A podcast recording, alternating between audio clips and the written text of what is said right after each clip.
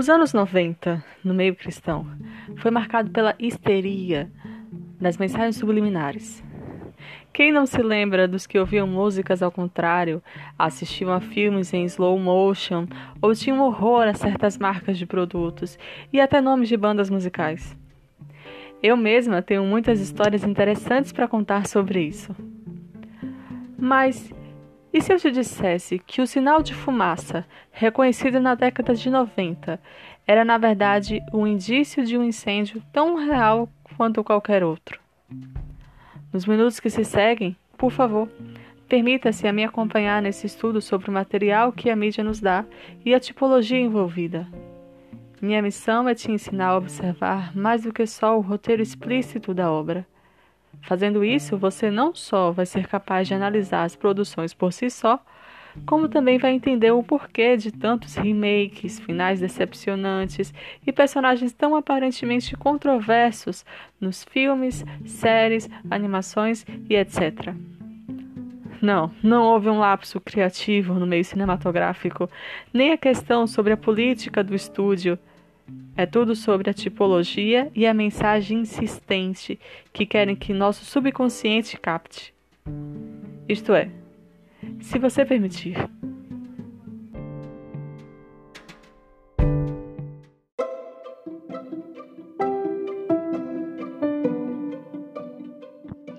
Olá, estamos com mais uma análise de filme. Vou continuar nessa jornada porque eu acho que isso, eu creio que isso é importante. Não assistir os filmes, mas se eu puder abrir os olhos para uma só pessoa, para mim já vai ser maravilhoso. Porque eu acredito que assim como Deus abriu meus olhos para que eu pudesse entender as mensagens que estavam sendo lançadas na tela para mim, eu eu creio que eu tenho que partilhar isso. Eu, e eu tenho que ensinar as pessoas um pouco disso. Muitas pessoas ao redor do mundo já estão percebendo, muitos cristãos e grupos adventistas até.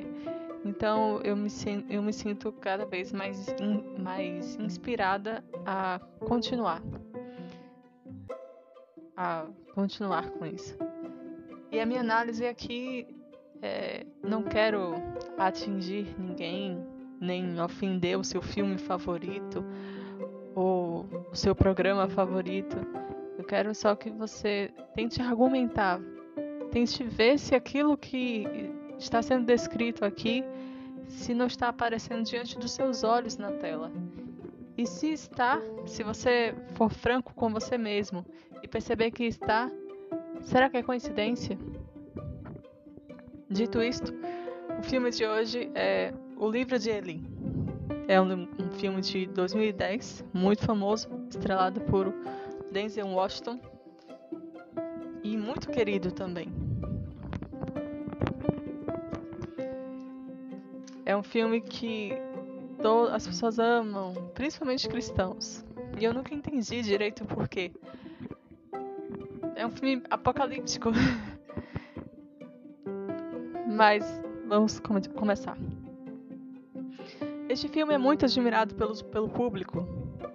Já vi muitos cristãos o elogiando por causa dos valores que ele parece evocar, como a fé, a coragem, a comunhão com Deus e etc. Mas hoje vamos analisá-lo pelo viés tipológico que ele parece mostrar. Me acompanhe nesta análise mesmo que eu esteja falando mal de um filme que você aprendeu a amar. O filme é mais de tantos que é mais um de tantos que explora o cenário pós-apocalíptico, o universo do mundo pós-apocalíptico, como Mad Max e tantos outros. Eu tenho uma teoria de porquê de tantos filmes sobre o mesmo assunto. Estamos sendo preparados para um futuro muito real e não é por causa de pestes, guerras ou seja o que for. É sobre o mundo pós a volta, a volta de Jesus. Estamos sendo treinados para sobreviver neste ambiente que será caótico, para acharmos normal, para tentarmos é, nos reorganizarmos, é, reorganizar em, em sociedade. E isso é bizarro. Abra sua Bíblia para mim, comigo, em Apocalipse 20, do versículo 1 ao 6. Então vi, descendo do céu, um anjo que tinha nas mãos a chave do abismo e uma corrente pesada. Ele agarrou o dragão, aquela velha cobra, que é o diabo ou Satanás, e o amarrou por mil anos. Então o anjo jogou o diabo no abismo e trancou e selou a porta para que ele não, não enganasse mais as nações até terminar os mil anos. Depois desses mil anos é preciso que ele seja solto por um pouco de tempo. Em seguida, vi alguns tronos e os que estavam sentados neles receberam o poder de julgar. Vi também as almas das pessoas que tinham sido degoladas porque haviam anunciado a mensagem de Deus e a verdade que Jesus revelou. Elas não tinham adorado o monstro nem a sua imagem, nem tinham recebido sinal na testa ou na mão. Essas pessoas tornaram a viver e reinaram com Cristo durante os mil anos. Os outros, mortos, não tornaram a viver até que os mil anos terminaram. Esta é a primeira ressurreição. Felizes e abençoadas as pessoas que foram incluídas, que foram incluídas nesta primeira ressurreição, pois a segunda morte não tem poder sobre elas. Serão sacerdotes de Deus e de Cristo e reinarão com, com Ele durante os mil anos. Os, versículo, os versículos que a gente leu aqui fala sobre o mundo pós a volta de Jesus os perdidos ressuscitam e começam a se organizar no curto espaço de tempo, liderados por Satanás, que ficou preso mil anos, até ser tudo resolvido definitivamente e eternamente. Então vamos ver se eu consegui explicar direito. Se você nunca ouviu essa profecia explicada, esses, esses versículos de Apocalipse explicado, vamos ver se eu consigo te explicar direito. Jesus vem, leva os salvos, tanto os que estão vivos quanto os que são ressuscitados, ele leva e sai da terra. Só que o impacto de Jesus na terra não é tão simples como a gente gosta de, de, pensar. Não é como nos filmes que a gente tenta imaginar que é uma luz em meio às trevas. Jesus vem com toda a glória dele, com toda a glória do Pai e com todos os santos anjos com ele ninguém vai diminuir a luz. Ou seja, vai ser uma explosão de luz e glória neste planeta. E isto não vai ser barato para este mundo em trevas. Os que estão salvos, os que forem salvos, serão levados, serão transformados num piscar de olhos, né? Quem estiver vivo. E os ressuscitados já ressuscitam com o corpo glorificado. E os ímpios, eles não têm um corpo glorificado. Vai ser fatal ver tanta glória de repente porque por causa dos nossos pecados nós não podemos ver a glória de Deus. Porque ninguém pode ver a glória de Deus sendo e continuar vivo. O mundo vai ser um antes e depois da volta de Jesus. Conseguiu entender? Vai ser um cenário de, de destruição. Todos os que estiverem, os que não forem para o céu, todos os ímpios, tanto os que já morreram quanto os que estavam vivos quando Jesus veio, todos serão cadáveres, que ninguém vai enterrar, porque os salvos estão todos lá no céu com Jesus.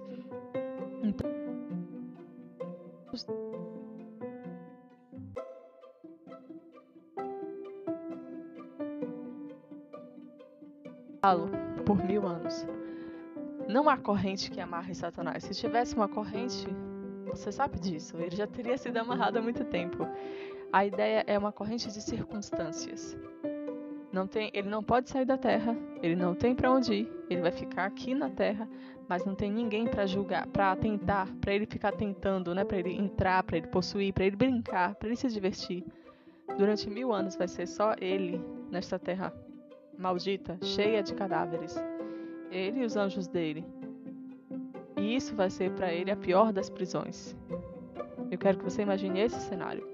Porque é esse cenário que aparece nesses filmes é, apocalípticos. Na verdade, não é exatamente esse, né? É o que vem depois dos mil anos. Depois dos mil anos, os justos, eles voltarão à Terra, depois de passarem mil anos com Jesus, para esperar a Terra ser recriada por Cristo e, e eles poderem reinar neste novo planeta recriado. Mas os ímpios serão ressuscitados para eles poderem entender por que não foram para o céu. Deus é justo, o julgamento dele é limpo, ele não precisa esconder nada de ninguém, não tem corrupção. Não teve gente que foi, entrou ali, mas não deveria estar ali. Todo mundo vai saber por que esteve ou não no céu. Então, os ímpios precisam ressuscitar para entender isso, para receber a sentença deles e reconhecerem que eles tiveram todo o tempo de oportunidade e rejeitaram. Mas Satanás, como sempre, enganador, vai servir como líder deste povo ímpio de todas as gerações. E neste mundo em caos, tentando se reerguer com pessoas com instintos animalescos, que não estão mais sendo refreadas pelo, pelo Espírito Santo, porque é o Espírito Santo que é a nossa voz de consciência, é ele que diz: não, já chega, não faz mais isso. Isso aqui é o limite. Essas pessoas sem limites estarão vivendo na Terra, coexistindo.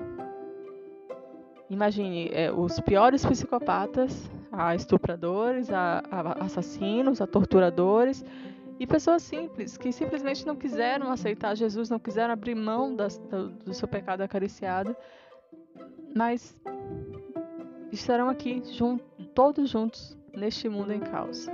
É sobre isso que são esses filmes. E é sobre isso este filme aqui, o livro de Eli. Assustador, né? Pois é. Mas vamos lá. O filme começa com um cenário pós-apocalíptico, com corpos mortos, né, espalhados, e um homem que caça um gato para sobreviver. Engraçado que foi de propósito, não é qualquer gato, é aqueles gatos que não têm penugem, que são gatos pelados, né? Para mostrar que o horror daquilo, né? Ele tá comendo um bicho que você acha estranho, nojento, mas ele não tem comida na terra na face da terra. E aquilo ali ele precisa para sobreviver. Você percebe então a escassez de comida, problemas no ar, porque ele está usando uma máscara, uma, uma máscara de gás, violência, os corpos eles têm marcas de luta, têm armas, estão ainda empunhando armas, estão é, feridos. O mundo é um grande cemitério e um homem vagueia sozinho de um lugar abandonado a outro. Isso se passa no filme em 2043.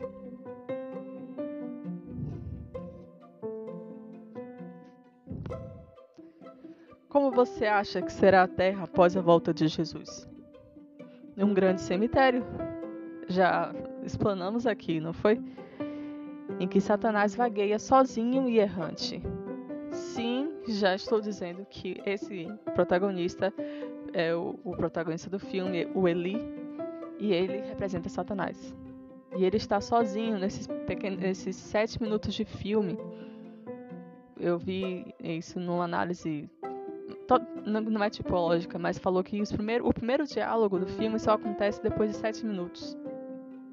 O que isso quer dizer? Esses sete minutos que ele passou sozinho, vagando na terra deserta, cheio de corpos, simboliza esse tempo de mil anos que ele vai passar nessa terra sozinho, cheio de mortos. Porque eu não sei se ele está conseguindo te enganar, dizendo que ele ama a humanidade também, que nem Deus ama. Ele também se importa com a gente, que nem Deus se importa. Eu não sei se ele conseguiu te enganar com isso, mas a verdade é que ele não vai perder o tempo dele para enterrar ninguém, para fazer monumento para ninguém. Ele vai deixar todo mundo apodrecendo ao léu. Esse é o caráter dele.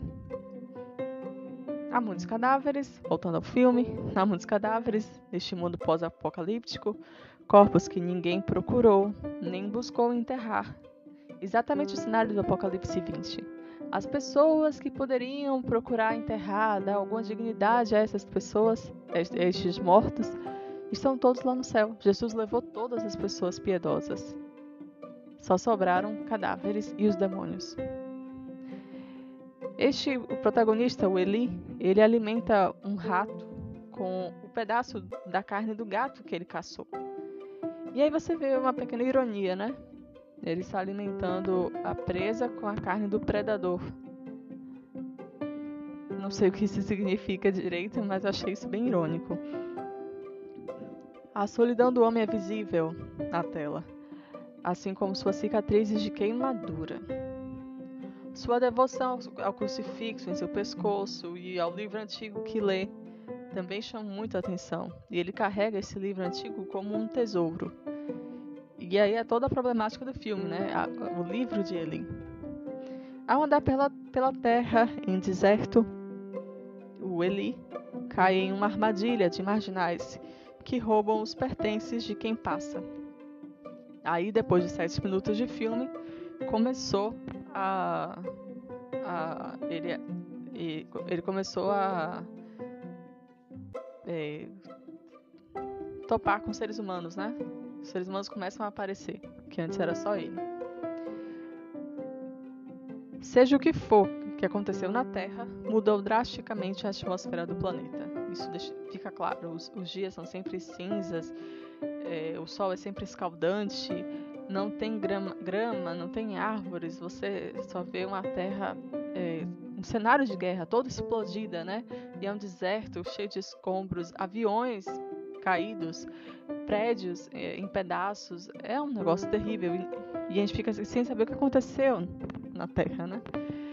É uma batalha sangrenta nessa armadilha que ele caiu.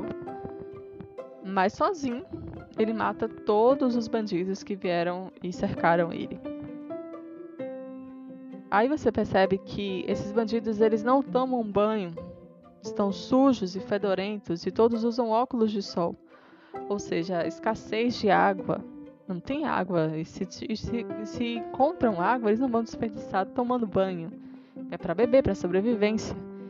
E todo mundo usa óculos de sol não é para ficar legal. É porque o sol está tão é, radioativo que você possivelmente ficará cego se sair sem esse óculos na rua. Eles se defendem da, da radiação solar. E é o primeiro diálogo após oito minutos de filme. Eu falei que era sete, mas são oito minutos de filme. A devoção à sua fé é mostrada ao ele orar, o Eli, orar pelos corpos das pessoas que ele acabou de matar. Ele também não rouba o pouco de água suja da mulher que atraiu ele para a armadilha. E aí dá até, mostra até que ele é um pouco digno, né? Tem um pouco de dignidade e cavalheirismo. Mais alguns quilômetros à frente, nosso andarilho solitário, o Eli, se depara com mais um grupo de sobreviventes num planeta desolado. Em sua miséria, entre, entre os escombros, um casal tenta achar algo que sirva. Eles vão praticamente catando lixo, né? Vendo entre os escombros se tem alguma coisa que seja útil. Mas um grupo de ladrões em motos matam a tiros o homem do casal e partem para violentar a mulher. É um planeta desolado, em miséria e muito violento.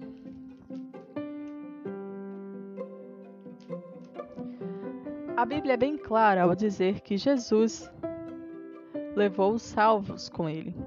Satanás fica com os ímpios que morrem e depois de mil anos são ressuscitados para ouvirem suas sentenças. Ou seja, Neste futuro desolado e em miséria que estes filmes trazem, não há salvos, não há inocentes e não, não há boas pessoas. O Espírito Santo não mais refreia seus instintos, não há mais consciência. Tem os maus e os muito maus. E isto é tudo. Nosso andarilho, o Eli, está em um dilema, pois parece estar em um dilema, né? Pois é, em meio aos gritos da mulher que pede para que a violência pare, ele tem que decidir se vai se expor e lutar ou ignorá-la e continuar sua jornada. E ele realmente não, não intervém. Vemos o corpo seminu da mulher que não sobreviveu ao, ao ataque cruel. Ela morreu na mão daqueles homens.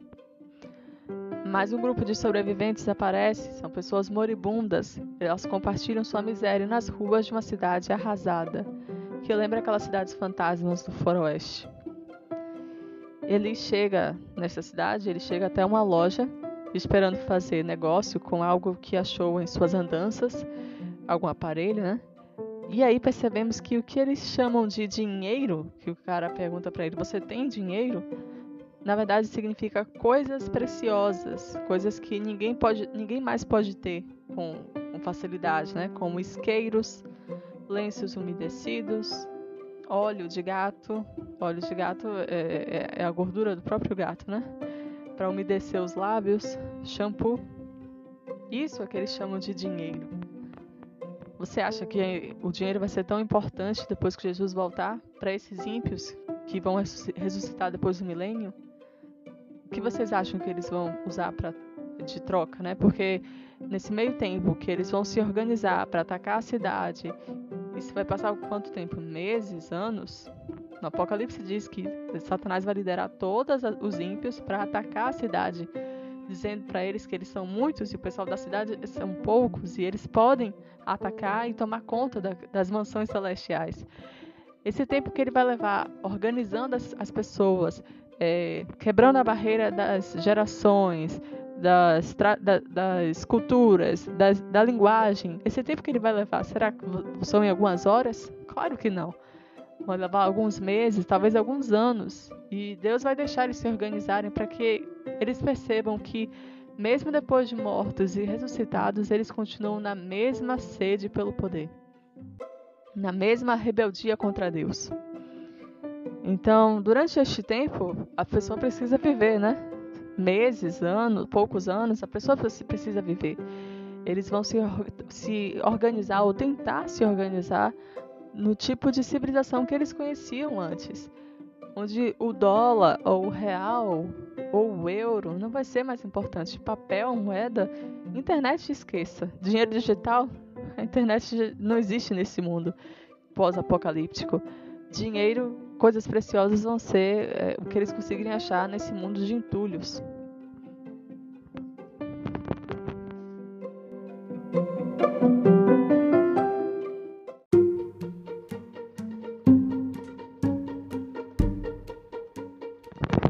Somos apresentados ao vilão do filme.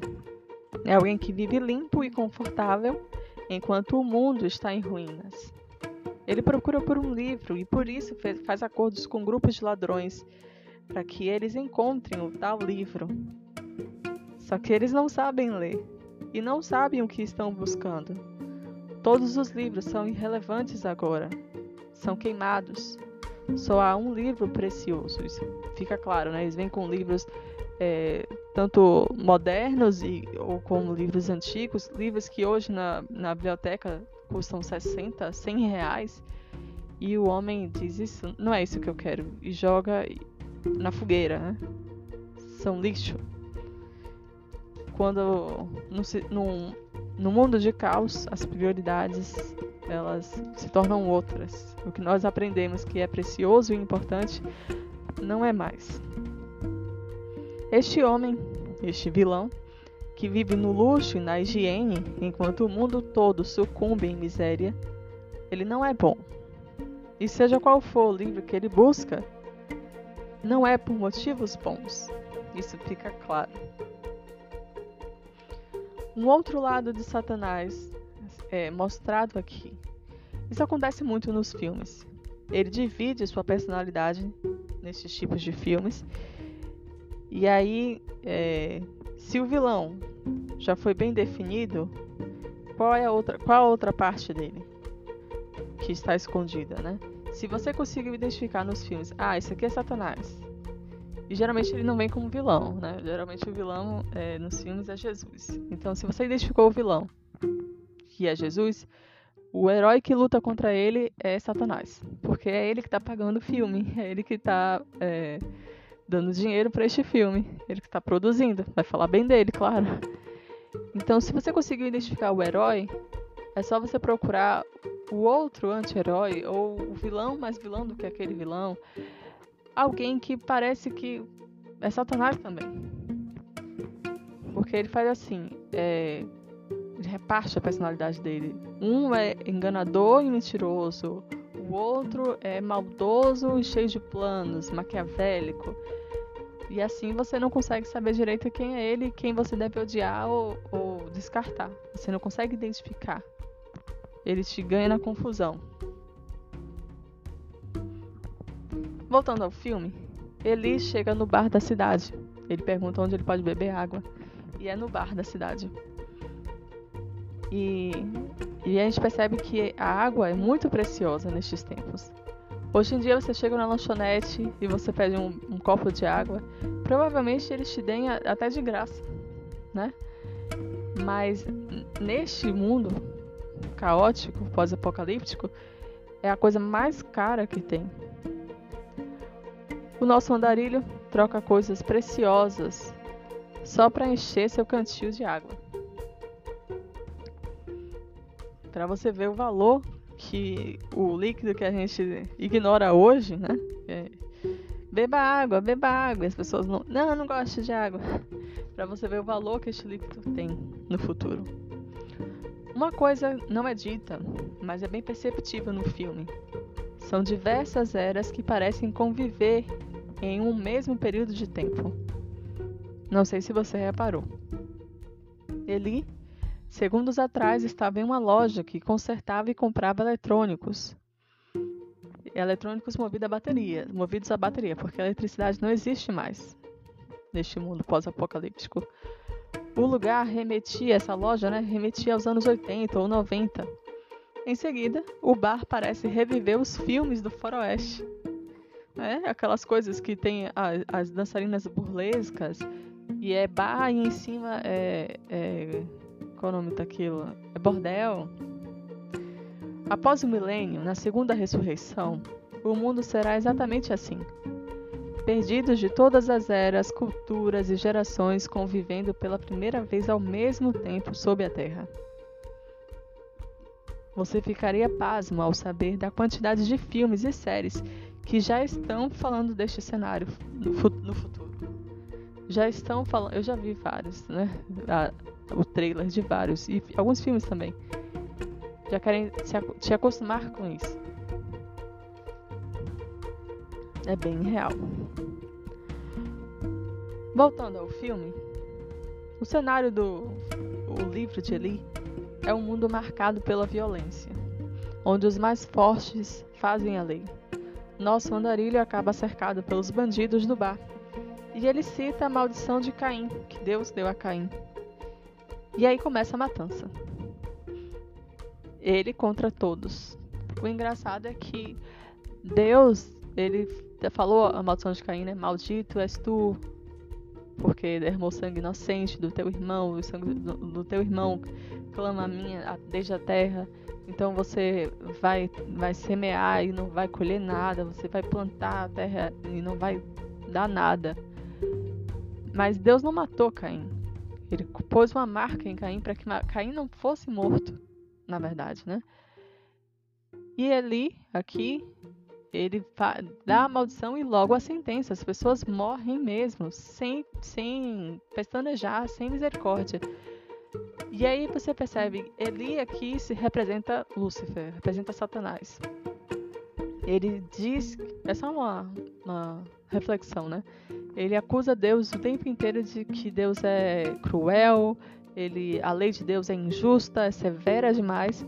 Só que a lei do próprio Satanás é mais injusta e severa do que ele faz a lei de Deus parecer. E não há misericórdia na lei de Satanás. Você errou, você morre ele dá uma maldição para você e logo em seguida ele está cumprindo. Ele não, te, não dá um tempo de misericórdia, ele não bota uma marca pra, em você e diz: Olha, nenhum demônio pode tocar em você porque você está no tempo de misericórdia. Ele não faz isso. É só uma reflexão. Citar as passagens bíblicas, voltando ao filme, citar as, a passagem bíblica e lutar daquele jeito chama a atenção do vilão, aquele vilão que anda todo limpinho. Nosso andarilho não treme. Também é uma outra coisa que chama atenção. Eles, é... E uma frase que me chamou a atenção aqui. Nós somos civilizados, não comemos humanos. Nossa, ser civilizado hoje em dia não significa isso, né? Ser civilizado hoje em dia é você respeitar as pessoas, respeitar os direitos dos outros, as diferenças, respeitar as leis. Mas neste mundo pós-apocalíptico, você ser civilizado significa que só significa você não comer carne humana, você não ser um canibal. O que é que está acontecendo aqui? Bem, você está planejando não aceitar o sangue de Jesus em sua vida e não ser salvo? Já imaginou que as pessoas sem lei, sem reserva moral, com escassez de recursos naturais como água, comida, e numa terra em escombros habitada por demônios, serão capazes de fazer? Você já imaginou isso? Lembre-se que canibalismo nem era um tabu em várias civilizações passadas. Vai ser a lei do mais forte. Não queira viver neste mundo, nem por curiosidade. Não queira ressuscitar a segunda ressurreição. Não vai valer a pena. O vilão quer contratar Eli e ele garante para Eli: olha, comida, grama, mulheres e água limpa. Essa é a oferta irrecusável. Hoje em dia, se alguém te oferecesse isso por um, um trabalho que você ia arriscar a sua vida, você ia dizer isso aí é igual ao trabalho escravo, né? Mas olha como as prioridades do mundo mudaram. O básico se tornou luxo. Mas o nosso viajante rejeita. Ele tem que seguir o seu rumo. Ele tem que ir para o oeste. Ele fala lá. O oeste. A Bíblia é como uma mina cheia de tesouros. Quanto mais cavar, mais encontrará.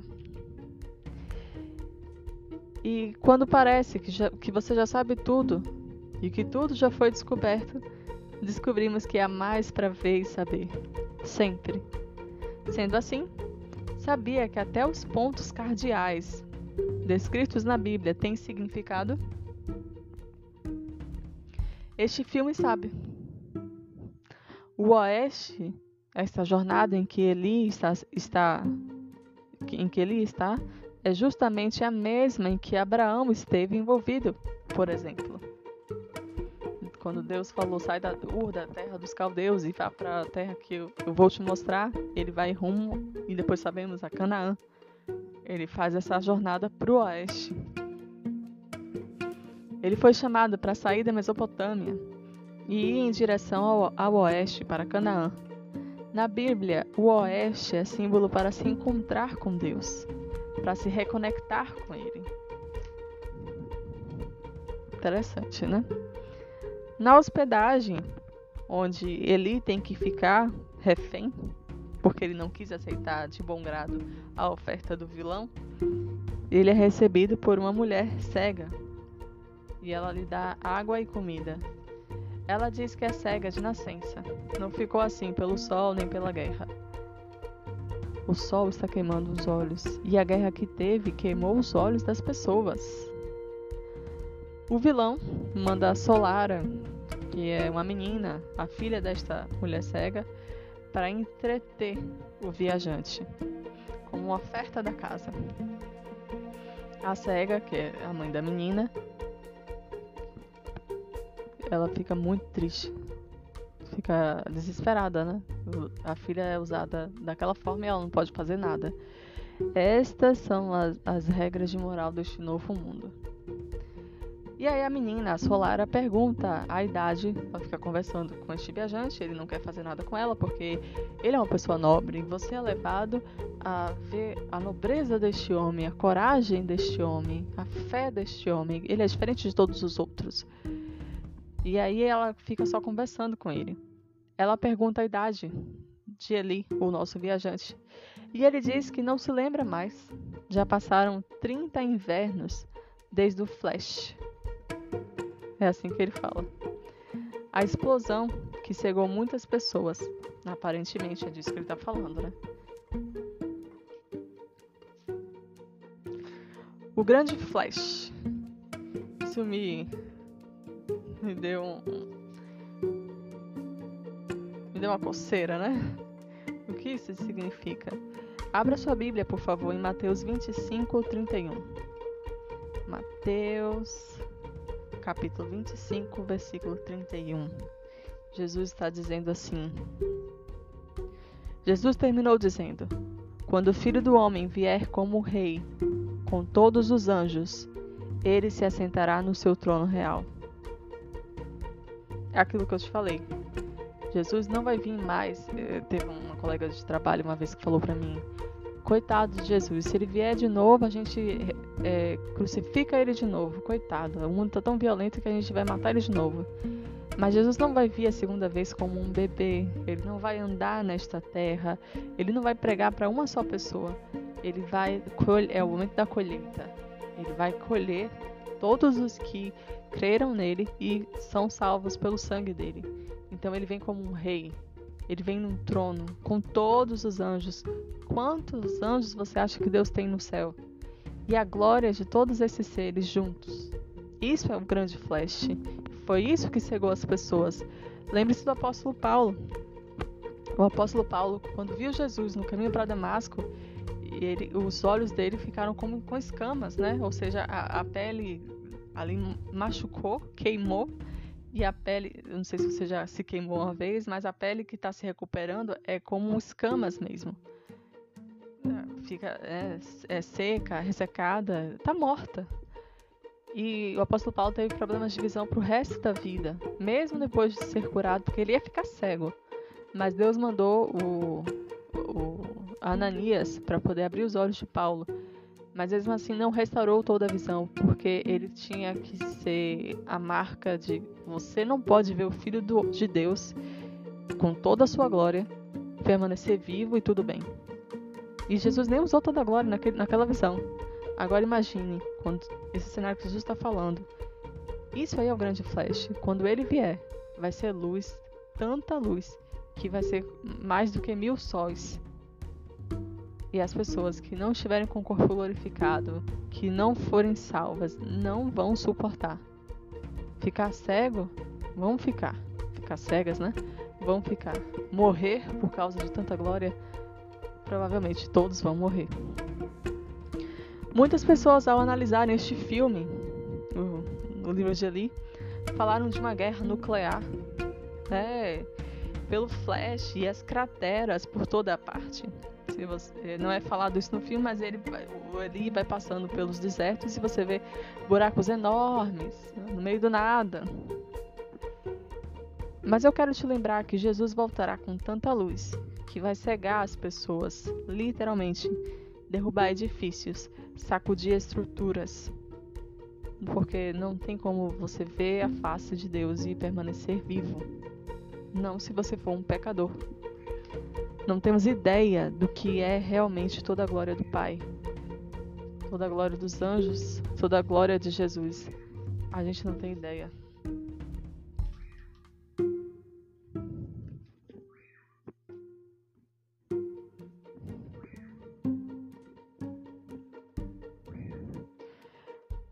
A menina, a Solara, voltando ao filme, a Solara pergunta se Eli se lembra como era o mundo antes. E aí a gente percebe que tem pessoas que é, nasceram depois dessa explosão, né? Pessoas que só conheceram o mundo daquela forma e acham que sempre foi assim. E aí ele descreve o tempo em que vivemos hoje. As pessoas tinham mais do que precisavam nós jogamos, nós jogávamos coisas fora pelas quais se mataria hoje. E ela não crê. É justamente o tempo que nós estamos vivendo. Tempo que mesmo a pessoa mais pobre tem mais recursos do que as pessoas do passado jamais tiveram. E a gente não está dando valor a isso. Mas no futuro pós-milênio, as pessoas vão saber dar valor a essas coisas. Nossa, vão. Ah, e não vai nascer ninguém neste pós-milênio, porque não é justo você já nascer perdido, né? Então, fique tranquilo, essa parte aí o filme exagerou. Voltando ao filme, Solara percebe que Eli tem um livro, seu item mais precioso. Mas ele não quer saber disso, ele não quer contar a ela sobre esse livro. Ele compartilha o alimento que recebeu com a menina, o alimento que a mãe dela trouxe né, antes, e a convida para dar graças pelo alimento. E aí você vê que é um costume estranho, porque ele fala assim: vamos compartilhar como fazíamos antes. Antes as pessoas compartilhavam sua comida porque tinha bastante. Neste mundo pós-apocalíptico, é você por você, lei da sobrevivência. Ninguém compartilha comida com ninguém. E, e o outro não espera que você compartilhe. Vai passar fome do seu lado, vai morrer de fome, mas não vai pedir comida, porque sabe que não se pede comida. Mas ele chama é, para você ver este personagem como uma pessoa nobre e, incrível. Ele chama ela para comer junto com ele e dar graças, né? Orar. E a gente percebe que é algo que também foi perdido há muito tempo. Essa menina solar, ela não sabe nem orar. Você acha isso normal? Tem pessoas hoje em dia que não sabem orar? Mas lembre-se, esse filme é rodado nos Estados Unidos. E os Estados Unidos é um, é um país protestante. Por, por mais que às vezes não pareça, as pessoas sabem orar. Os grandes cantores, os grandes atores começaram todos em igrejas, no coral da igreja. Então é quase impossível você imaginar um cenário onde as pessoas não, saib não saibam nem fazer uma reza, né? Fazer uma oração para comer antes de comer. Voltando, o dia seguinte nasce. A menina ora com sua mãe, ela tá toda feliz porque aprendeu algo novo. Aprendeu com um viajante, né, na noite anterior. E isso chama a atenção do vilão, Carnegie. É uma pista sobre o livro que ele tanto procura. Ele estava interessado, não diz, até agora não disse qual livro é esse, mas aí é só juntar as pecinhas. Ele ficou interessado no Eli porque ele citou uma passagem bíblica antes de começar a matar as pessoas no bar. No bar. E depois de passar uma noite com ele, a menina já aprendeu a rezar. Você sabe que livro é esse, não sabe? Sim, é a Bíblia. Sim, é a Bíblia. Usando de violência contra a mãe da menina, o vilão arranca a informação sobre o livro precioso. Ele está com livro, ele tem algum livro na mão, de, na mão dele e ela tem que, que, confessar porque a mãe dela está sendo ameaçada ali. O vilão diz que, que queimaram o livro depois da guerra. E ele diz assim: Eu admito que, que tive que fazer coisas que eu odeio para construir esta cidade. Eu admito. O vilão Carnegie disse. É, ele tá falando para Eli, né?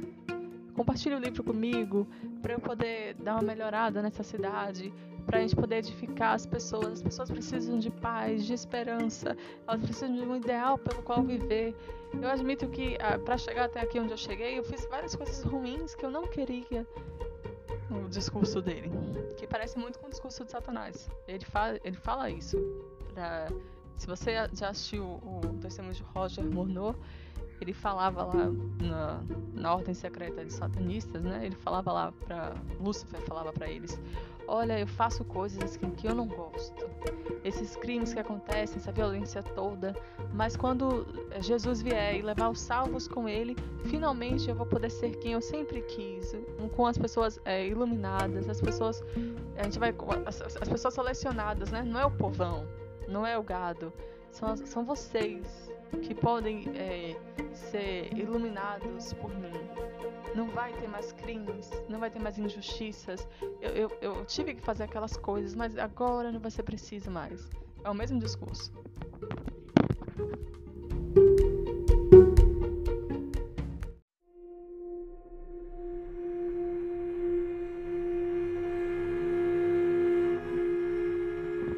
Mas ele, o nosso andarilho, resiste à investida de Carnegie, dizendo que seu livro não vai ficar ali, naquela cidade, nas mãos de tal homem. Um tiroteio começa. Para defender o livro e para roubá-lo também, né? O capanga-chefe do Carnegie não consegue atirar no viajante e ele estava sem nenhum empecilho na frente. Ele mirou e não, e não conseguiu atingir. Algo parece que está protegendo o Eli.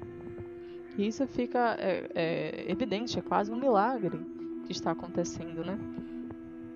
A menina, a Solara, segue o viajante para fora da cidade e mostra onde conseguir água limpa.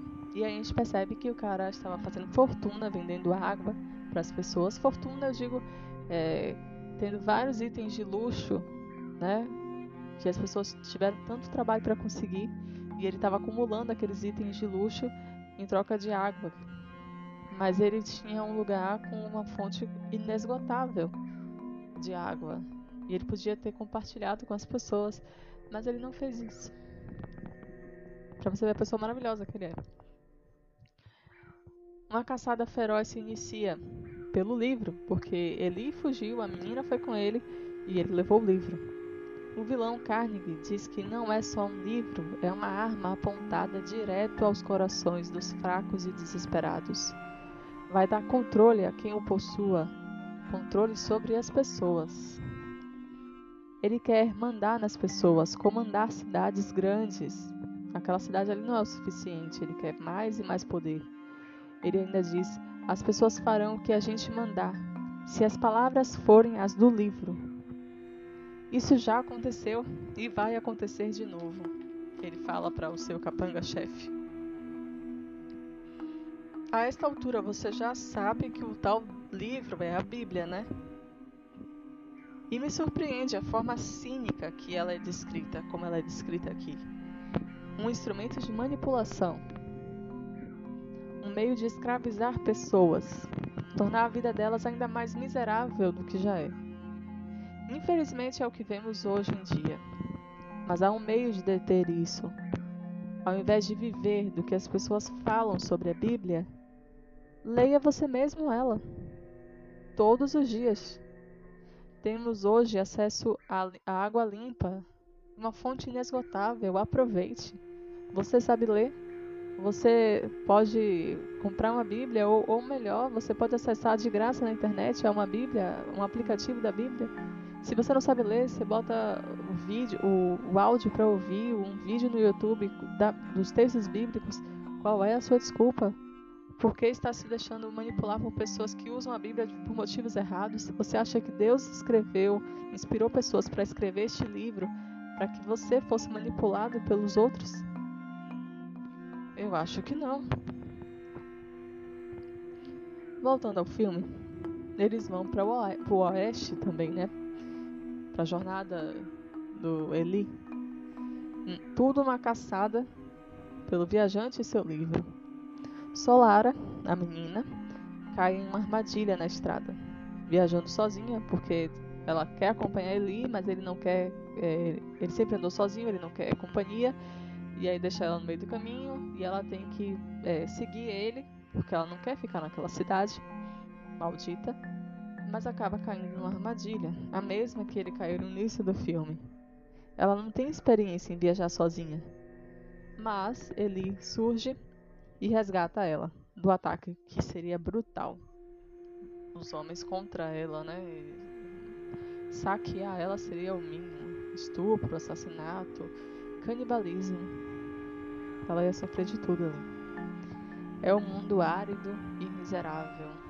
O mundo governado por, sat por Satanás é isso. O viajante lê o livro à noite. Solara pede que ele leia para ela e ele recita o Salmo 23.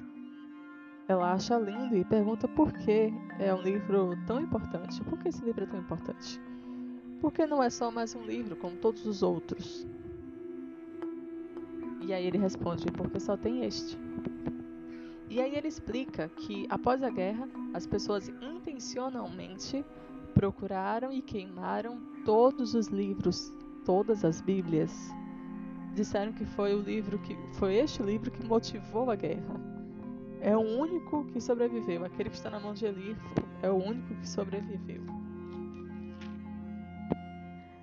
Neste mundo cada vez mais ateu, no mundo agora, no mundo real, no que nós estamos vivendo aqui, cada vez mais ateu, esotérico e anticristão, você realmente imagina que será possível uma guerra mundial com ataques nucleares motivada pela Bíblia? Nada estaria mais distante. Mas então, que guerra foi essa? Que guerra que a culpada foi a Bíblia e ela teve que ser queimada? Vamos ver adiante. Disseram que a guerra fez um buraco. Isso aí agora é Eli falando, né? Disseram que a guerra fez um buraco no céu. O sol brilhou muito e acabou queimando tudo e todos. Interessante essa descrição, né? Você que vem me acompanhando até aqui, achou que ele fala essa fala flagrante? A guerra que foi motivada pela Bíblia, cujo os lados em conflito nunca são abordados neste filme. Que guerra é essa? Sim, teve uma guerra, e se o mundo está vivendo as consequências desta guerra, o mínimo que seria, é, que deveria ser dito era: olha, foi tal país contra tal país, nós não falamos com tal país, o país tal está arrasado. Devia ter algo desse tipo, né? Mas nunca é falado. Quais são as partes inimigas o que aconteceu hoje tem a guerra na Ucrânia, mas ninguém fala a guerra lá na Ucrânia e, e, sem falar da Rússia. Todo mundo sabe que é a Rússia que está bombardeando a Ucrânia. Então que guerra é essa que você não está falando os lados que são opostos? O que é está acontecendo aqui? Eu vou te dizer o que penso. O grande conflito entre o bem e o mal, a guerra cósmica, bem descrita na Bíblia, que já tem seu fim certo, é esta guerra. E o buraco no céu, de onde vem Jesus, mais brilhante do que mil sóis, queimando tudo e a todos com o poder de sua glória. Foi isso que aconteceu e por isso que a Bíblia é a grande vilã aqui, porque realmente se cumpriu as palavras que ela estava falando realmente se cumpriu. E por isso os ímpios odiaram a Bíblia. Foram avisados com antecedência e mesmo assim se perderam. Voltando, um dia ele, tá, ele agora está contando é, como o livro chegou até ele. Ele disse assim que um dia, ao ouvir uma voz, ele achou nos escombros o livro precioso. E aí ele foi guiado por aquela voz em sua missão. E a missão era levar o livro para o oeste, onde ele estaria seguro.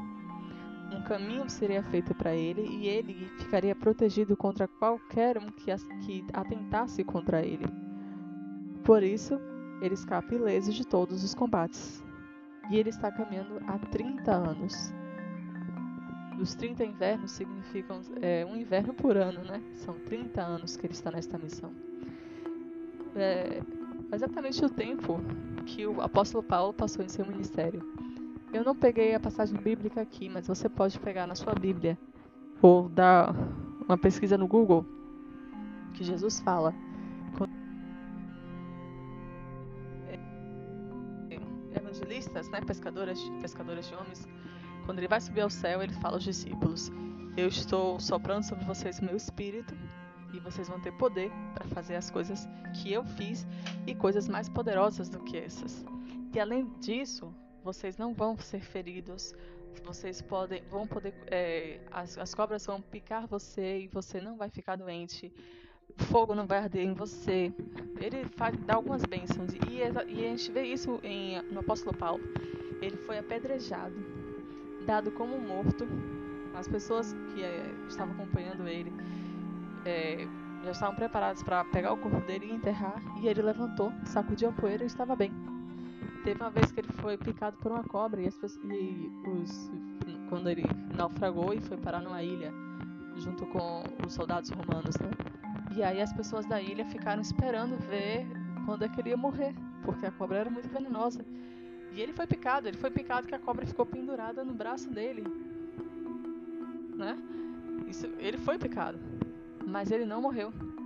É, foi a bênção de Jesus.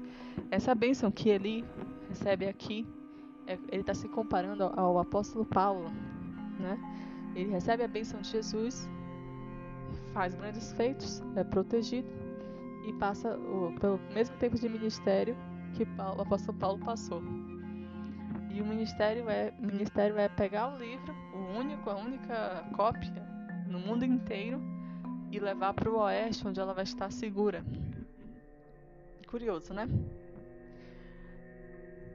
Os dois, a Solara e Eli, chegam a uma casa de um casal de velhinhos, andando no, no deserto, né, até chegar ao tal do oeste. Mas dentro daquela casa, eles percebem que o casal vem matando e comendo a carne das pessoas que os visitavam, porque eles iam à casa e parecia a casa da época que tinha civilização, então eles buscavam abrigo, água, comida, e esses velhinhos, eles estavam comendo a carne daquelas pessoas. Solara e o viajante, o Eli, ao perceberem, tentam escapar, mas o bando de vilões chega e o perigo agora é pior do que um casal de canibais. Então eles se escondem dentro da casa dos canibais. Né? O inimigo do meu inimigo é meu amigo.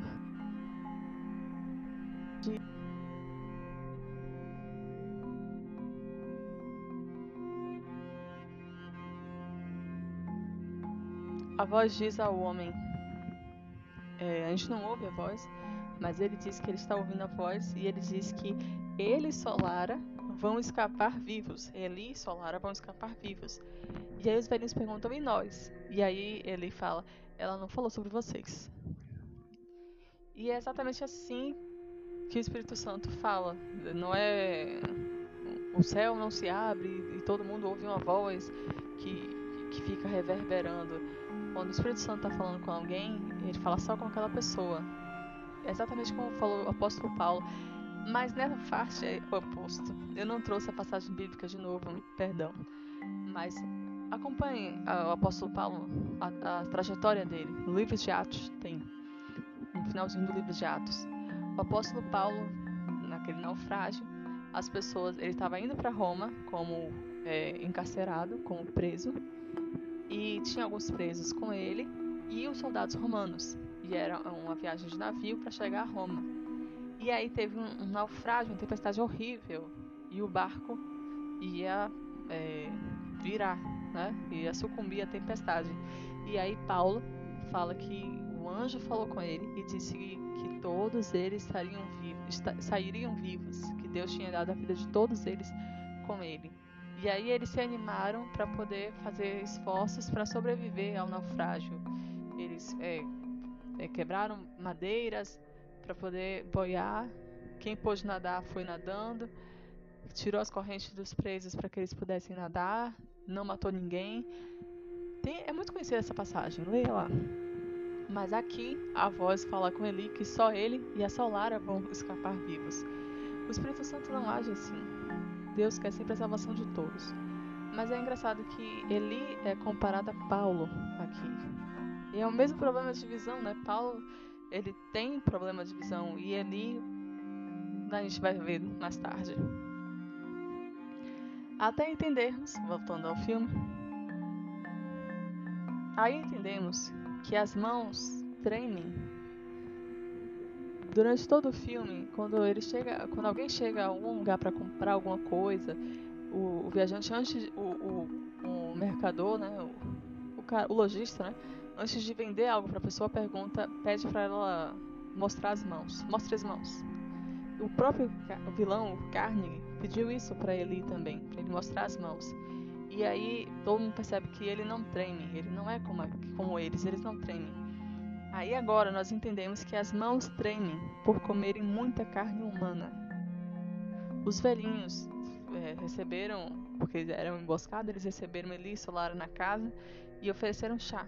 E quando foram oferecer chá, a xícara tremia na bandeja porque a mulher estava tremendo. Você sabia que tem uma doença que é justamente isso? É conhecida como curu. Foi uma doença é, nas Filipinas, se não me engano, na, na Papua Nova Guiné. Ela causa perda de coordenação e é causada pelo canibalismo. Porque na Papua Nova Guiné, os nativos de lá, eles tinham como é, ritual de luto não enterrar os seus mortos, eles não enterravam as pessoas porque eles achavam isso nojento. né? Uma falta de respeito. Então eles comiam a carne dos seus mortos e assim aquelas pessoas ficariam vivas para sempre dentro delas. Literalmente, né? Dentro delas. Só que depois de tantos anos com este, este hábito, quando a civilização chegou lá, perceberam que as pessoas ficavam tremendo, sem coordenação, e algumas ficavam com problemas neurológicos, chegando ao coma. É porque estavam comendo muita carne humana, principalmente a carne do cérebro. E você vê que esta é uma, essa doença, na verdade, é uma síndrome muito rara, porque hoje, oficialmente, não temos é, legalmente, né? Não temos sociedades que sobrevivam de carne humana. Mas teve um tempo que teve sociedades que isso foi comum, não era um tabu. E haverá um tempo em que isso vai voltar. Repito, o que as pessoas, os, todos os ímpios de todas as gerações, de todas as culturas, de todas as épocas, convivendo juntos, sem o refreio do Espírito Santo, o que esses ímpios são capazes de fazer até onde eles irão na maldade deles, na luta pela sobrevivência? Canibalismo vai ser uma coisa bem normal e o filme já está mostrando isso para você. E já está até te ensinando como você vai poder reconhecer essas pessoas. Pede para elas mostrarem as mãos. Mas eu tenho um conselho melhor. Não esteja entre estes perdidos que vão é, ressuscitar pela segunda vez, vão ter a segunda ressurreição. Esteja com os salvos. Passe os mil anos com Jesus. Esteja dentro da cidade santa. Não queira viver neste mundo. Mad Max é bonito, mas termina. Este mundo vai terminar. Este caos vai terminar com a morte de todos os ímpios e do próprio Satanás. Não precisa passar por isso. Voltando ao filme. Eles destroem toda a casa. Os vilões que estavam ca ca caçando o, o livro, eles destroem toda a casa sem dó nem piedade. Matam os velhinhos e tudo atirando. Levam a garota, tomam o livro e atiram em ele. Eles roubaram a arma do viajante também. Ele tem uma, uma espada afiada, uma lâmina afiada.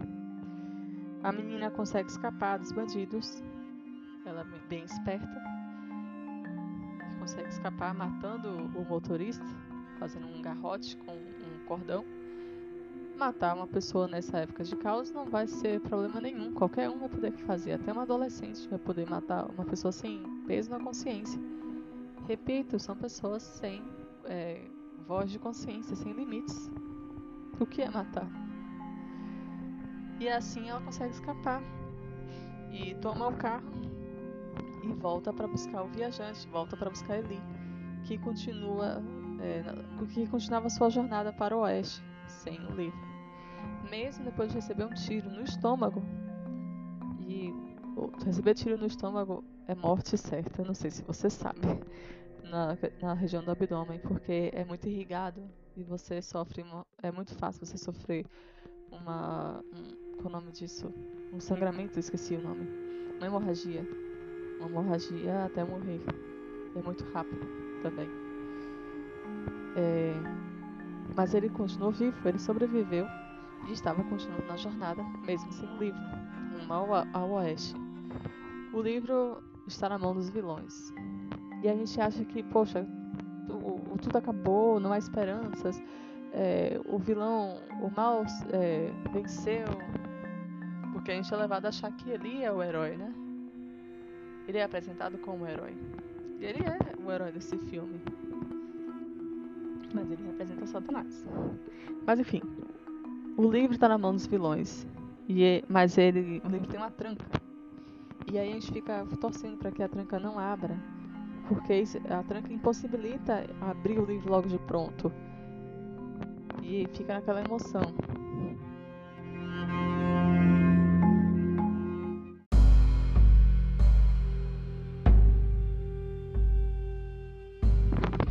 Enquanto isso, a menina, Solara e Eli seguem seu caminho de carro, o carro que ela roubou. E aí chegam na devastada cidade de São Francisco. Você reconhece pela ponte. Sempre aquela ponte aparece nos filmes pós-apocalípticos. Sempre aquela ponte é mostrada é, destruída. Hoje é um grande monumento e importante, uma ponte import, importante, característica da cidade.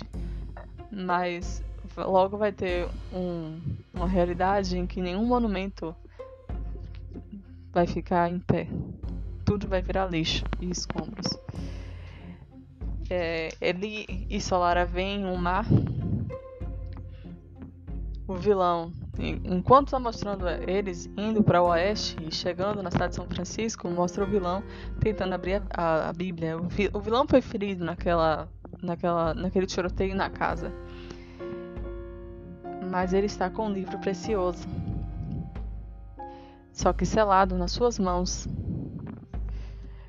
O viajante e a menina seguem atravessando a barco todo o caminho até uma fortaleza.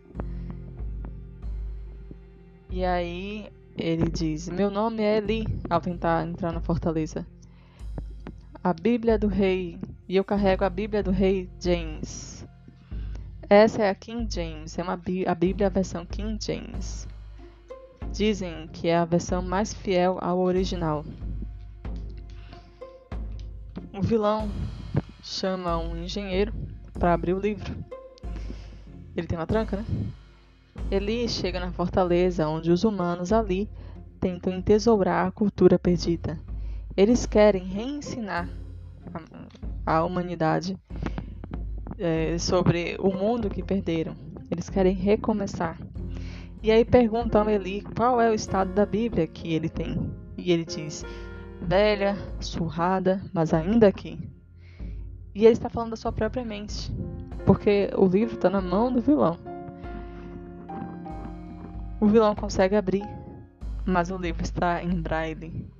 Ele, e ele não sabe ler braille. Ele, ele é uma das únicas pessoas que ainda sabem ler, que ainda lembra que é alfabetizada. Mas ele não foi alfabetizado em braille. Então é como se ele fosse analfabeto. Eli, que leu a Bíblia por 30 anos, todos os dias, consegue digitar todo o livro, verso a verso, para ser copiado. Sabemos então que Eli é cego. A câmera dá um close no olho dele e ele é cego. Lembra aquela comparação que estava fazendo com o apóstolo Paulo? O apóstolo Paulo não escrevia suas próprias cartas. Tem até alguma carta, eu esqueci qual é, algumas cartas que ele fala assim: olha, e este trecho aqui eu escrevo de próprio punho. E aí, é, é, na minha versão, é, é, é colocado assim: são letras garrafais. Porque ele não conseguia enxergar mais tão bem para poder escrever. Ele não era cego, mas ele tinha um problema de visão e ficou pro resto da vida. Essa é, é, o espinho na carne, que as pessoas ficam confabulando tanto, mas o espinho na carne dele é ele não poder ler, ele não poder ver as coisas. Ele era um leitor, ele gostava de ler as coisas, de ler os pergaminhos difíceis, os livros, e agora ele ia ter que depender de outra pessoa para poder ler os livros, ler a Bíblia, porque a, a visão de Cristo deixou ele com problemas de visão pro resto da vida mesmo depois do milagre, porque ele, eu repito, ele, ele era para ficar cego. E Eli é uma comparação de Paulo, só que Eli sofre muito mais, porque Eli, na verdade, está totalmente cego e consegue sobreviver por 30 anos totalmente cego. Lutando, sobrevivendo, sem ser preso, sem ser torturado, sem ser açoitado, ele vencendo todas as batalhas. É uma comparação onde ele está se apresentando, se apresentando pior do que Paulo, mas no final melhor do que Paulo, mais capaz do que Paulo. O vilão, Carnegie, né? Voltando lá, ele tá ferido, frustrado, porque ele não consegue ler o braille. E ele tenta fazer a mãe de Solara, que é cega desde nascença, ler a Bíblia em braille. E subitamente, ao ela passar os dedos na página que está aberta ali, ela sorri com esperança, uma fisionomia de esperança. A mãe de Solara pode ler, mas ela escolheu não ler o livro para ele. Ele queria que ela lesse o livro para ele. Ela não vai ler. Porque ela não vai dar, entregar este poder para uma pessoa como ele. E o mundo está um caos naquela cidade, pelo menos. Os homens no bar, sem controle, sem esperança, sem uma missão, eles agem como animais, acontecem estupros, violências, mortes. Tem um que está se preparando para se matar. Ele não, não tem motivo para viver, a esperança dele acabou. É o fim do mundo e do sonho de controlar a todos. O Carnegie, ele mesmo ele é, está mostrando aqui que mesmo ele seja sendo tão ruim, ele que, que dava a ordem naquele caos. E é como Satanás se pinta, né? É, ele só pode poder lidar com este mundo caído, neste mundo de pecado, de pecado. O mundo só está em ordem por causa dele, não é por causa de Deus. Ele que põe ordem aqui. Ele assusta as pessoas, ele faz coisas que ele nem gosta para poder promover a ordem. Por isso que ele tem que ser tão severo, porque as pessoas são como animais. E no momento que ele deixar de exercer essa ordem, esse controle, as pessoas elas vão, elas vão mostrar os animais que eles são. Porque Satanás e seus anjos desprezam os seres humanos. Se isso não ficou claro para você até agora, espero que fique. Enquanto isso, Eli dita toda a Bíblia, seguindo a missão que Deus lhe deu. E aí a gente vê que ele morreu depois de ditar toda a Bíblia. Ele morreu, mas a Bíblia, mas a Bíblia está pronta numa gráfica do século XIX, porque não tem mais eletricidade. Provavelmente o sol, é, a radiação solar foi tanta que queimou todos os meios eletrônicos, todo o traço de internet. Não tem mais eletricidade. Para ter eletricidade vai ter que começar do zero. Então, para ter uma gráfica, para ter qualquer tipo de tecnologia, vai ter que usar tecnologia manual. Tipo, como foi a primeira gráfica. A primeira gráfica do mundo. Esqueci o nome do, do homem, eu sempre esqueço. E ele inventou a gráfica que você botava letra por letra, pintava e botava prensa, né? E aí fazia página a página, botando letra por letra naquela página com tinta. A primeira impressão foi uma Bíblia, para poder democratizar a Bíblia a Igreja Católica tinha a Bíblia em escritos, em manuscritos, e eles guardavam só para si. Era uma coisa muito cara, só um nobre muito rico podia ter a Bíblia e com a autorização do, da Igreja. Mas com a gráfica, a Bíblia começou a ser mais acessível. O que você acha que é mais barato? Uma Bíblia é, de prensa ou uma Bíblia escrita à mão? Mais barata de prensa. As pessoas começaram a poder ler a Bíblia. Pelo menos em cada cidade tinha um exemplar da Bíblia. Foi assim que a sua Bíblia chegou nas suas mãos. A fortaleza, voltando ao filme, a fortaleza é, na verdade, a antiga prisão de Alcatraz. A gente vê isso porque a Bíblia está ali dizendo que edição é Alcatraz. A Bíblia terminada vai para a estante, junto com todos os outros livros antigos e assim termina o nosso filme. Quando eu vi esse, tipo de final no início, na primeira vez que eu vi esse filme, eu vi esse tipo de final, eu não sabia todas as coisas que eu sei. Deus não tinha aberto meus olhos ainda. E eu, mesmo se ele tivesse aberto, eu não queria ver. Eu gostava da, da, desse mundo, eu gostava desses filmes, desse universo, né? De, do, do imaginário mas é, mesmo assim eu consegui ver que tinha uma coisa errada. Esse final não era satisfatório. Você ter tanto trabalho, tanto esforço, tanto sacrifício, 30 anos sobrevivendo para poder entregar a Bíblia para ela terminar no instante. Deus ia chamar alguém para isso? Sério? Lembra da, da, história da Bíblia que eu te falei aqui em poucos, em, bem resumida? Quando a Bíblia começou a ser impressa, os, pessoas como os valdenses começaram a pagar para ter cópias da Bíblia. Agora estava mais barato. E eles é, tinha por aldeia valdenses tinha uma Bíblia pelo menos. E eles é, é, gravavam cada livro da Bíblia. Então tinha uma família que gravava só Gênesis, outra família só Êxodo, outra família e assim eles tinham na, na memória, de memória, os livros da Bíblia. E aquelas páginas eles usavam, eles destacavam a página e quando eles iam para cidades para poder vender, porque eles viviam de comércio, eles viam quem estava pronto, quem estava aberto para ter uma Bíblia, uma página que fosse. E eles contrabandeavam essas páginas. Uma Bíblia ia chamar muita atenção, ia ser muito caro, ia, era algo muito precioso para dar para uma pessoa. Mas eles distribuíam as páginas. Quando Deus democratizou a Bíblia, e muitas pessoas morreram para isso. Quando Deus democratizou a Bíblia, ele não deixou numa estante. Ele fez com que ela fosse toda despedaçada, mas cada página estava é, num lar, estava numa casa. E aquelas pessoas foram salvas por uma página da Bíblia.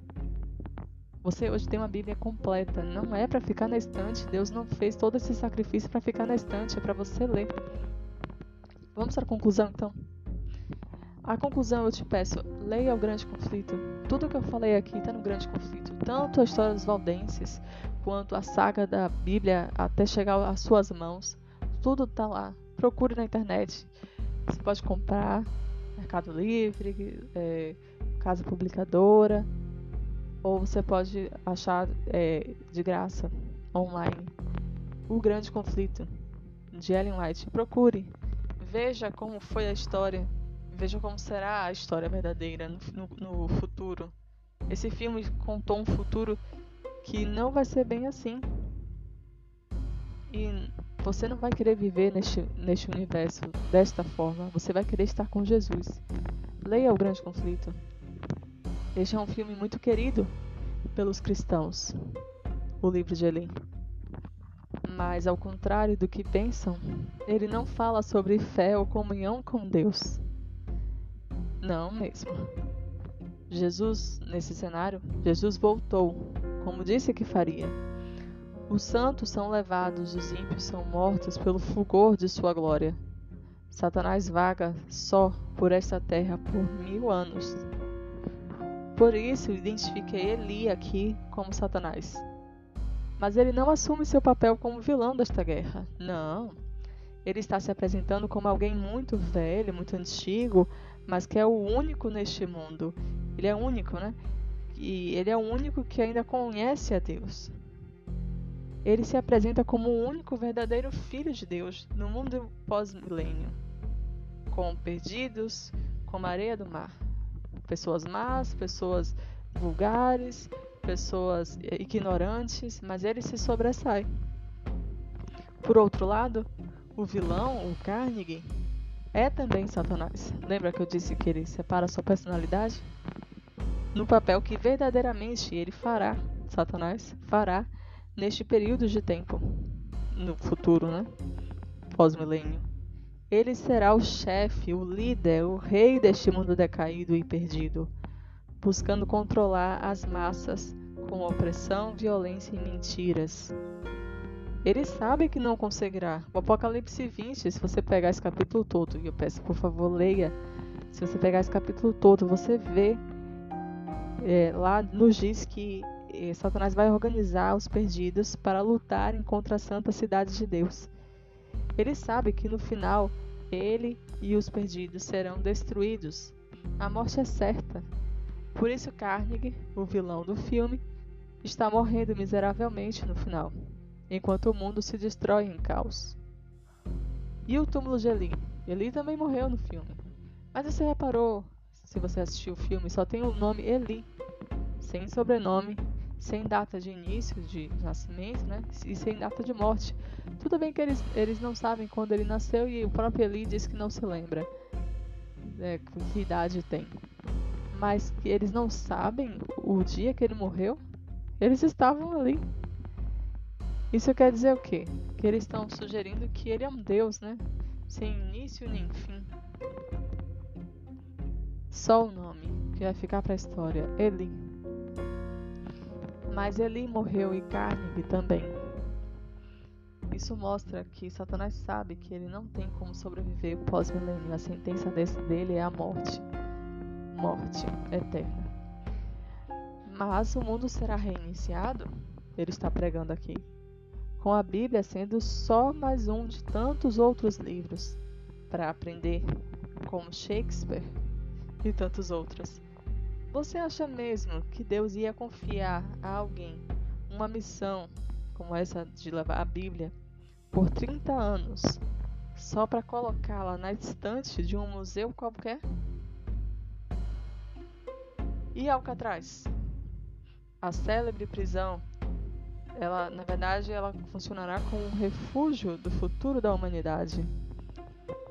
Os ímpios que sempre serviram a Satanás, que estão neste momento tendo acesso ao melhor da cultura e poder deste mundo, e eu estou falando das pessoas que vivem em irmandades secretas, em ordens secretas, os poderosos da Terra, né, que realmente puxam as cordas das marionetes, eles são vistos aqui em Alcatraz no filme.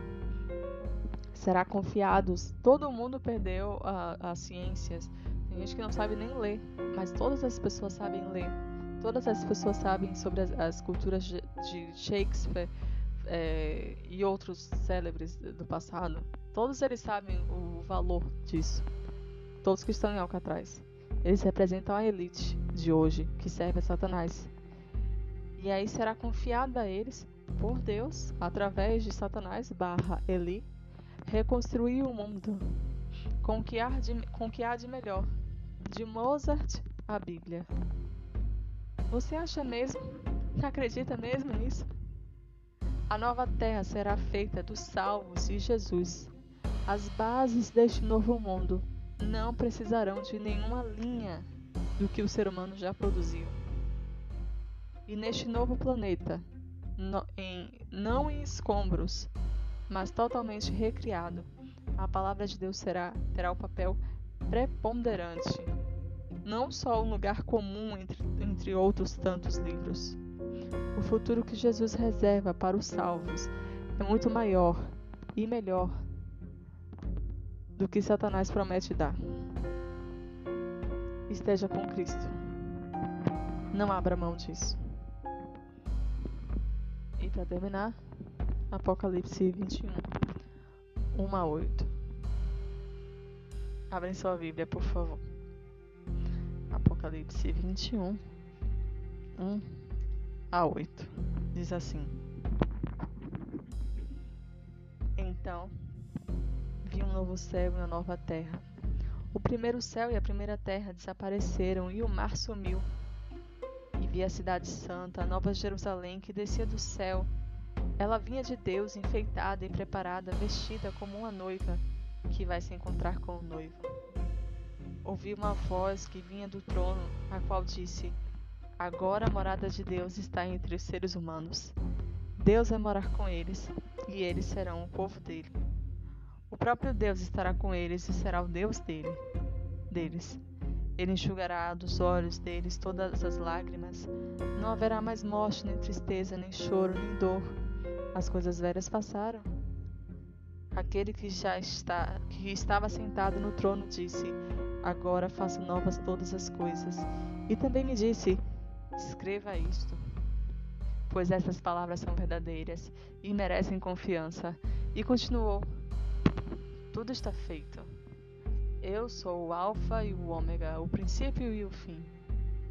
A quem tem sede darei água para beber, de graça, da fonte da vida. Aqueles que conseguirem a vitória receberão de mim este presente. Eu serei o Deus deles, e eles serão meus filhos. Mas os covardes, os traidores, os que cometem pecados nojentos, os assassinos, os imorais, os que praticam a feitiçaria, todos os que adoram ídolos e todos os mentirosos. O lugar de, dessas pessoas é o lago onde queima o fogo e o enxofre, que é a segunda morte.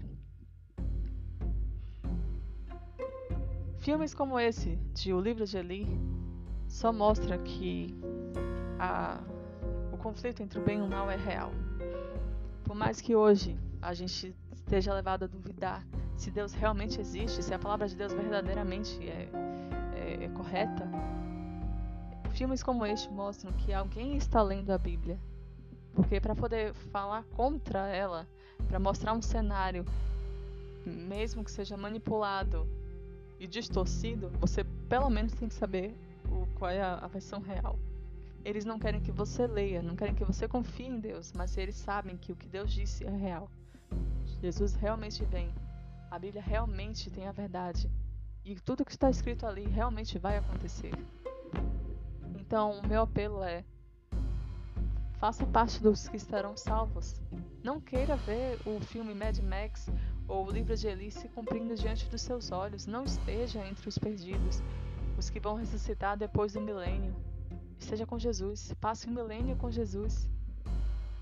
Passe o, o milênio junto com os salvos de todas as eras. Converse comigo lá. Vamos falar sobre esse, esses momentos que você estava ouvindo esse podcast. Queira conversar com Jesus. Passe a eternidade com Jesus. Vai ser o, o, melhor, o maior privilégio de todos. Todo mundo vai poder passar um tempo na eternidade com Jesus. Esse é o maior presente de todos. O meu recado para você é: o livro não é de Eli, o livro é de Deus e está nas suas mãos hoje. Leia. Saiba de cor. Leia todos os dias. O diabo diz que é ele que sabe, conhece mais a Bíblia sobre Deus do, e, e sobre Deus, né, do que nós, porque ele já esteve no céu e ele sabe a Bíblia. No momento que estava sendo escrito, ele já está, tinha acesso àquilo, já sabia o que estava acontecendo. E nós temos hoje e ignoramos. Você tem a chance nas suas mãos de saber qual é a verdade de Deus e qual é a mensagem de Deus para você. Você sabe como este mundo vai terminar. Está na Bíblia. Escolha estar com Cristo. O livro não é de Eli, o livro é seu. É de Deus, mas ele deu para você. Leia.